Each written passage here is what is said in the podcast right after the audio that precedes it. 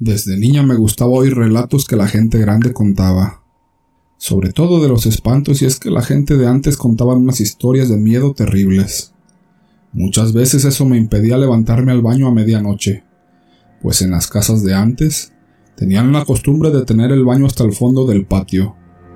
Mis padres rentaban una vieja casa, la doña era muy linda con nosotros y la queríamos mucho. Ella nos trataba como si fuéramos sus nietos, y nosotros a ella como nuestra abuela. En una ocasión la oímos decir, Mamá, ya váyase, ya no tiene nada que hacer aquí. Éramos muy pequeños para comprender lo que esas palabras en realidad querían decir. Un día su hija ya casada entró llorando y le dijo, Mamá, mi abuelita me espantó. Mi abuelita Flora, como le decíamos a nuestra casera, nos miró y nos sacó de la cocina para que fuéramos a jugar al patio. O más bien, para que no escucháramos todo lo que ellos decían. Pero la curiosidad de un niño no tiene límites, y mi primito que en ese tiempo vivía con nosotros y yo, nos acercamos muy despacito a la puerta para escuchar. La hija de mi abuelita Flora le decía, Mamá, ya me voy, ya no puedo vivir más aquí. Yo le tengo miedo a mi abuelita Mari.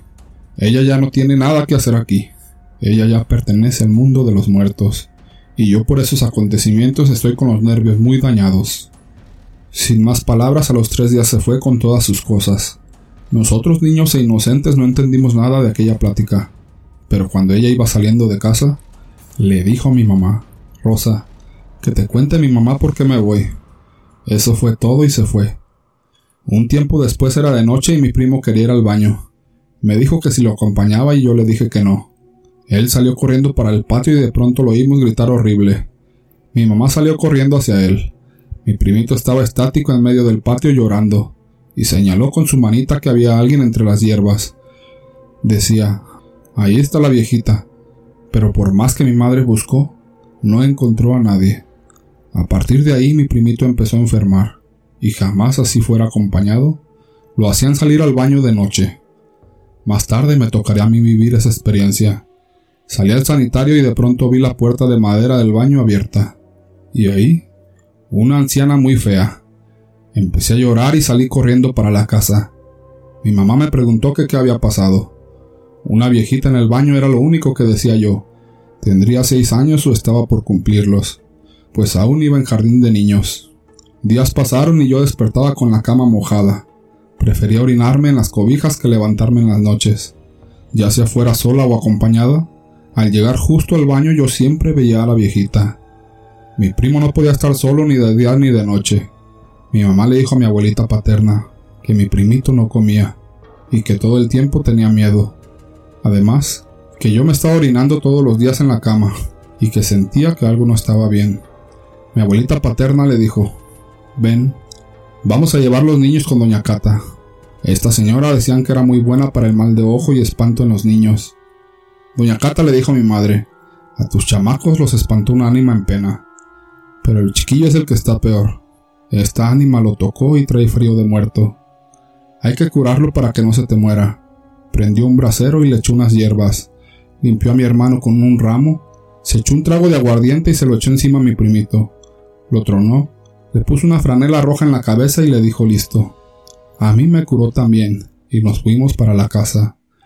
Mi madre fue donde la abuelita Flora y le contó todo. La abuelita Flora, que era nuestra casera, le dijo que era su madre. Ella murió aquí en la casa. Ella era muy creída de su religión y aquí quería formar un lugar para sus reuniones. Y se le ocurrió enterrar de cabeza a un Cristo. La gente le decía que era malo, que por qué había hecho eso. Pero mi mamá no hizo caso. Murió y ahora anda penando. No pasó mucho tiempo y ocurrió un acontecimiento aún más terrible y escalofriante. ¿Qué hizo? Que mis padres tomaran la decisión de salir huyendo de esa casa. Nunca más volvimos ahí. Segundo relato. A los 16 años me casé. En ese tiempo, a finales de los 90, era lo más normal, aunque ahora ya la ley lo prohíbe. A mi ex lo llamaremos Carlos. Él tenía una hermana y un hermano, aunque a su familia no le hizo mucha gracia, ya que ellos son gente de mucho dinero en la región, y yo era una simple muchachita de otro nivel socioeconómico más bajo. La mayoría de ellos me aceptaron y me ayudaron a pulirme un poco durante el tiempo que fui esposa de Carlos. Él tenía una hermana, a la que llamaremos Isela. Bueno, a Isela nunca le caí bien y la verdad no sé por qué, pero me detestaba. Solía hacer comentarios muy ofensivos y burlarse de mí en mi presencia. Ella en ese entonces tenía unos 30 años y se había casado con una persona del estado de Guerrero, situación por la cual radicaba allá. La cosa es que yo de inmediato quedé embarazada. Era bastante joven pero muy sana. Mi embarazo transcurrió en la mayor normalidad hasta el quinto mes, sin complicaciones y casi sin achaques. Un día, Carlos tuvo una convivencia donde toda su familia se reuniría en una ciudad determinada. En ese entonces nosotros vivíamos en Guadalajara. Ahí estaría su hermana. La convivencia fue bonita, normal y divertida, pero toda la noche Isela se estuvo acercando haciéndome comentarios muy positivos y distintos a los que acostumbraba. A mí me pareció muy raro que fuera tan amable y pensé que por fin había aceptado que yo era la esposa de su hermano y que ahora todo sería mejor. Al día siguiente, Isela se despertó muy temprano e hizo personalmente el desayuno. Cuando yo bajé, Isela ya tenía algunos platos sobre la mesa. Me senté en una silla al azar e inmediatamente ella me dijo que ese no era mi lugar, señalándome otro donde el plato ya estaba servido. Recuerdo bien que no me lo terminé, y sonará raro, pero me daban ganas de vomitar cuando introducía el alimento en mi boca. Me comí menos de la mitad del platillo, y ella se hizo la ofendida, e incluso me provocó un gran problema con mi marido. Pasaron algunos días y yo empecé a sentirme fatal. No dormía nada. Todo el tiempo todo me dolía. Tenía pesadillas. En una ocasión empecé a sangrar por la nariz, estando en un centro comercial sin darme cuenta. En fin, el doctor dijo que se debía a un embarazo de alto riesgo por mi edad, pero yo no me explicaba un cambio tan repentino. Estuve yendo con varios médicos y todos decían lo mismo. Yo cada día estaba peor. Perdía peso en lugar de ganarlo. Mi cara era la de un muerto viviente, sin importar que tomara alimentos y vitaminas. Sinceramente, creí que iba a morir. Dos meses después, cuando yo ya tenía siete meses de embarazo, una noche sin motivo alguno mi cabeza estaba a punto de estallar. Sentía muchísimo dolor y ningún analgésico me lo quitaba. Mi bebé se movía en mi vientre como si algo le doliera a ella también. Estaba tan mal que Carlos pidió una ambulancia para llevarme al hospital. Pero cuando llegaron los paramédicos a llevarme, algo muy raro pasó. Mi madre me había regalado un escapulario bendito que trajo no recuerdo de dónde. Por la desesperación del dolor, lo arranqué de mi cuello sin darme cuenta y lo traía en el puño de mi mano, con la que me sobaba la cabeza.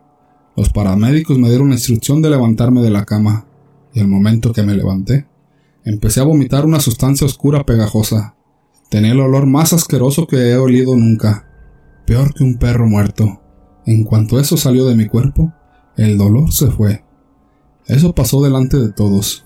Tenías que taparte la nariz para poder respirar sin vomitar, del aroma asqueroso que salía de ese líquido. Los paramédicos se alarmaron más, pero cuando yo llegué al hospital, nada me dolía. Me revisaron y estaba absolutamente normal aunque segundos antes estaba a punto de morir del dolor. Ese día me dejaron en observación, y los médicos no daban crédito a las palabras de los paramédicos. Después, mi parto se complicó y tuve una cesárea de emergencia prematura. Afortunadamente todo salió bien, aunque estuve a punto de morir y quedé inconsciente unos días por una hemorragia. Recuerdo que yo veía a una persona parada a un lado de mí, cosa totalmente imposible porque después me dijeron que esos días siempre estuve en terapia intensiva. Pasaron los años. Me divorcié. Hace unos cinco años mi mejor amigo me llevó con una curandera a Michoacán para hacernos una limpia. La curandera me dijo sin saber absolutamente nada de ello, que una persona con la descripción de mi cuñada me había hecho brujería para que ni mi niña ni yo siguiéramos en la vida de su hermano, y que San Judas había intercedido por mí.